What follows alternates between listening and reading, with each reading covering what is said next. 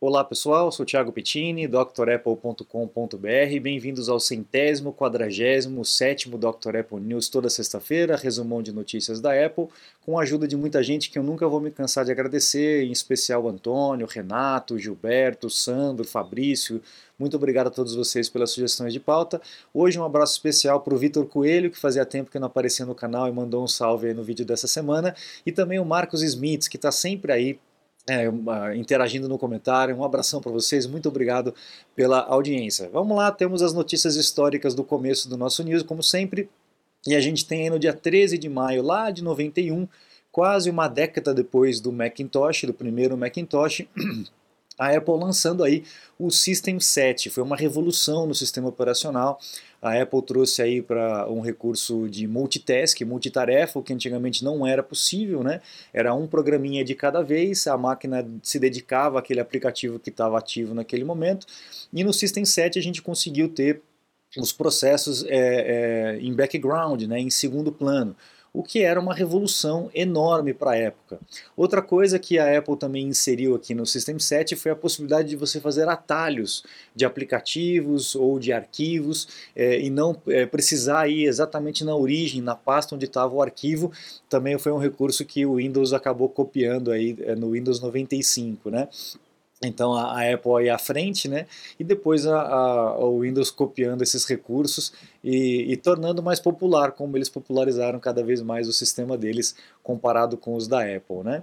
Então é, é um, um marco aí desse sistema 7. A gente tem praticamente de década em década uma revolução bem grande aí nos sistemas operacionais da, da Apple, né?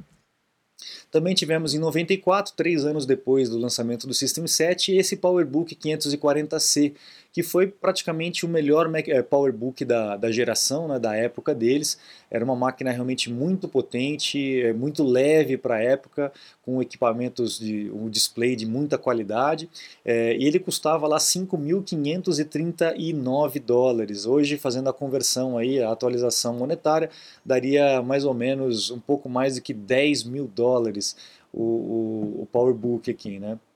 E tem gente que acha que a, hoje a Apple é cara. É cara mesmo, mas antes era muito mais.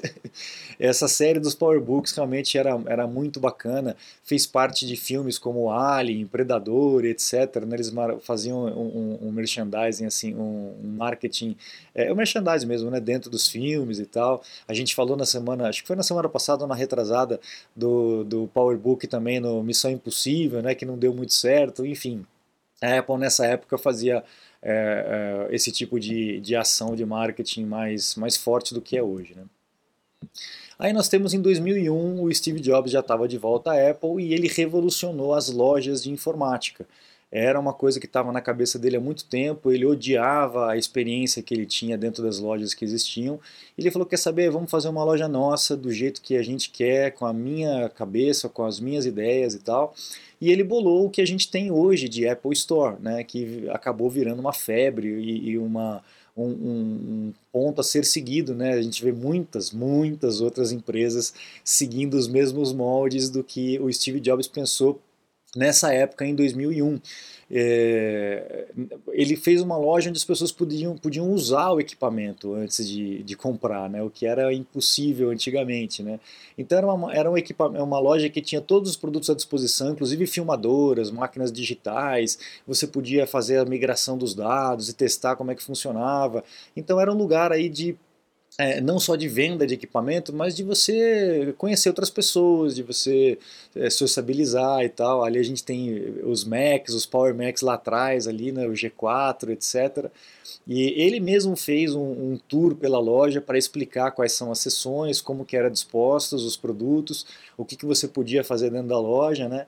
Então foi um marco absurdo aí para a mudança é, de, de, como pensar uma loja, principalmente uma loja de informática. Né?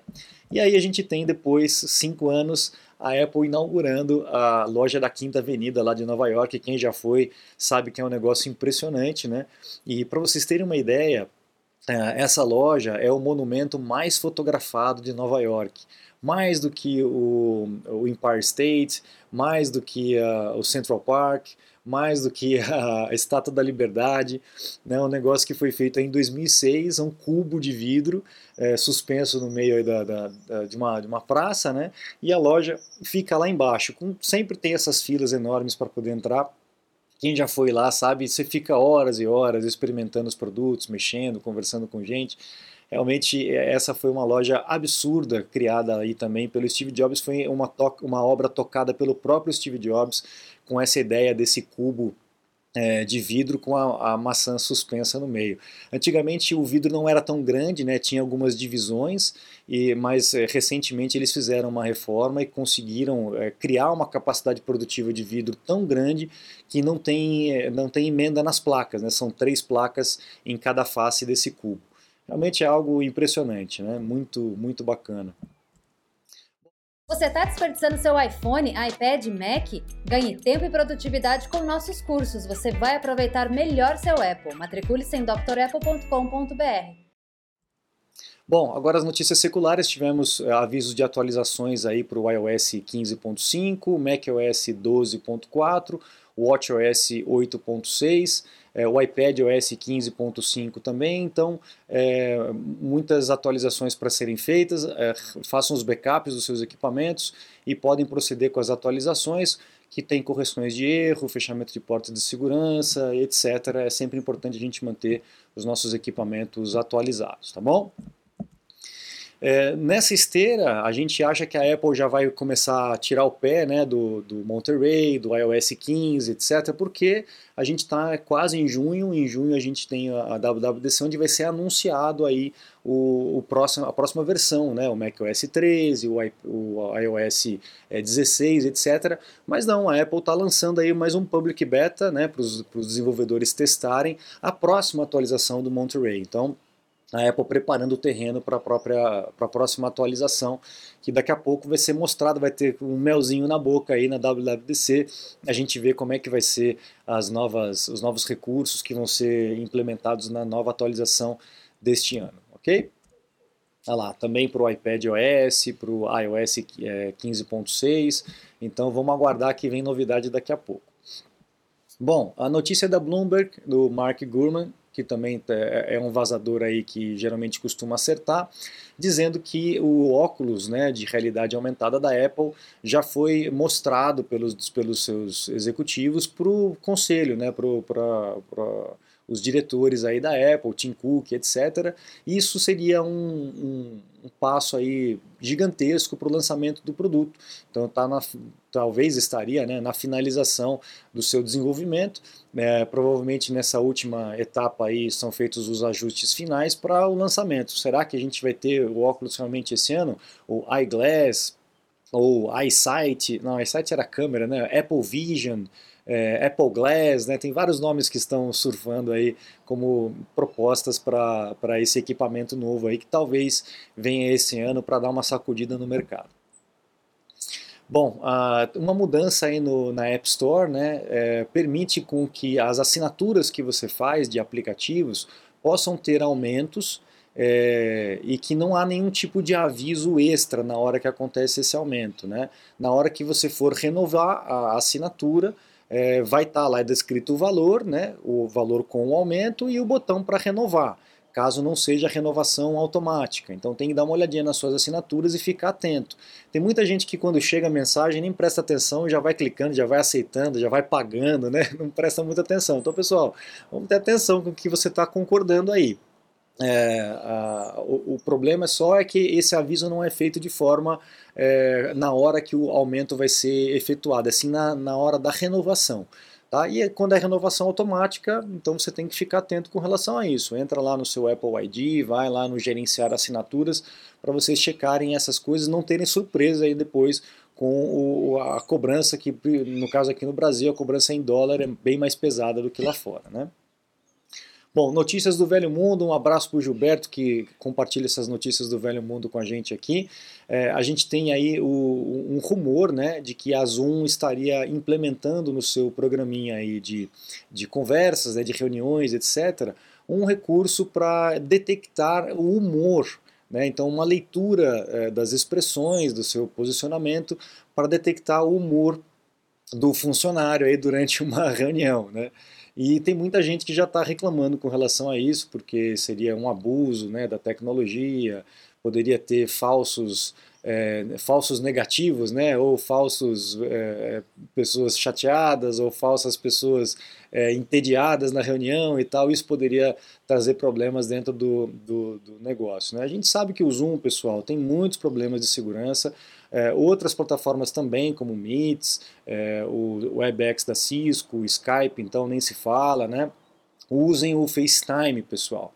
Já tem um vídeo aqui no canal mostrando como que você usa o FaceTime com pessoas que não têm Apple. A Apple liberou o uso do FaceTime para qualquer um. Você cria o link, gera o link, manda o link para a pessoa e acabou. FaceTime hoje em dia é o sistema mais seguro que nós temos aí para poder fazer as reuniões. Então procure o vídeo aqui no canal, FaceTime para todos, Dr. Apple, coloca lá FaceTime Dr. Apple no YouTube que você vai encontrar o vídeo aí e vai aprender como fazer. Super simples, não tem segredo nenhum e você vai ter mais segurança que o Zoom, eu, ah, eu tenho certeza disso. Inclusive com capacidade para poder é, compartilhar a tela, etc, etc. Tem muitos recursos interessantes, tá? Vai lá que você vai gostar. Bom, a Apple está enfrentando dificuldade muito grande de fazer com que as pessoas voltem para os seus escritórios, né? Depois desse tempo de trabalhando em casa, muita gente gostou dessa mamata, não precisa ficar usando máscara, não precisa um monte de chatice, ficar trocando de roupa, pode trabalhar de pantufa, ainda mais nesse frio, né? Então tem muita gente que não está querendo voltar, inclusive pessoas que já pediram demissão, porque a Apple estava exigindo a volta ao, ao escritório, como a gente falou na semana passada, aí quem lembra, né? Mas a Apple, por conta disso, já afrouxou as suas leis e falou: não, tudo bem, quem quiser trabalhar em casa, trabalha em casa, tal, se o gerente permitir. Porque tem coisas que não adianta, a galera tem que estar junto, né? Mas tem coisas, obviamente, que não há necessidade mesmo. Se a pessoa puder ficar em casa, que fique em casa mesmo, né? Então a, a Apple está afrouxando essa, essa, essa determinação de todo mundo voltar para o escritório depois de pressão aí dos funcionários, tá? E a gente vê essa outra notícia aí da, dos sindicatos reclamando da Apple, que a Apple está fazendo a cabeça dos funcionários em reuniões obrigatórias, dizendo que o sindicato não é tão bom assim e tal. Enfim, é aquela velha história, né? Cada um puxa a sardinha para o seu lado. A Apple vai querer que o funcionário trabalhe mais, seja mais produtivo, pagando cada vez menos. O sindicato vai querer eh, proteger os trabalhadores. A gente sabe que a maioria não é assim, né? A maioria é, quer ganhar dinheiro e, enquanto está fingindo que está protegendo trabalhador, né? não são todos, mas a gente tem uma grande parte dos sindicatos, e não é só aqui no Brasil não, isso aí é mundial, tá? Um fica provocando o outro, um fica tentando o outro, e na verdade o que eles querem é uh, um pouco de, de sossego, né? né? vamos dizer assim. Então a gente está, a Apple não é diferente, é uma empresa enorme, também enfrenta esses problemas aí com relação a sindicato, e, enfim, Agora a gente, para terminar, uma notícia boa, aquela questão de escassez de chip, né, que a gente tem visto por conta da quebra da cadeia, da corrente da cadeia produtiva aí que nós tivemos esses últimos anos. de acordo com a Garner, o Alan Presley, da, da, da parte de IT da Garner, é, dizendo que em 2023 isso vai estar resolvido, inclusive nós teremos um excesso de oferta de chips no mercado, o que é ótimo, porque mais oferta, menos demanda, o que, que acontece com o preço? O preço cai. Então vamos torcer para que o preço é, possa cair e melhorar aí a, a capacidade de compra do, dos produtos, principalmente da Apple. Então a gente termina esse Dr. Apple News com uma notícia boa. E muito frio aí, muito frio aqui também, né? A temperatura caindo bastante, apesar do céu azul aqui, né? Aqui, o céu azul aí, mas o friozinho está batendo. Então eu desejo a vocês um bom final de semana. Muito obrigado pela companhia aqui nesse Dr. Apple News toda sexta-feira com vocês. E precisando de aulas ou suporte técnico, acesse drapple.com.br. Lá no site você vai encontrar os cursos completos à disposição para vocês se matricularem e, e aprenderem a mexer melhor no equipamento, aproveitar melhor o teu Apple e os meus contatos por um suporte técnico, uma consulta técnica online, ok? Eu fico por aqui, muito obrigado, um grande abraço e até a próxima. Tchau, tchau.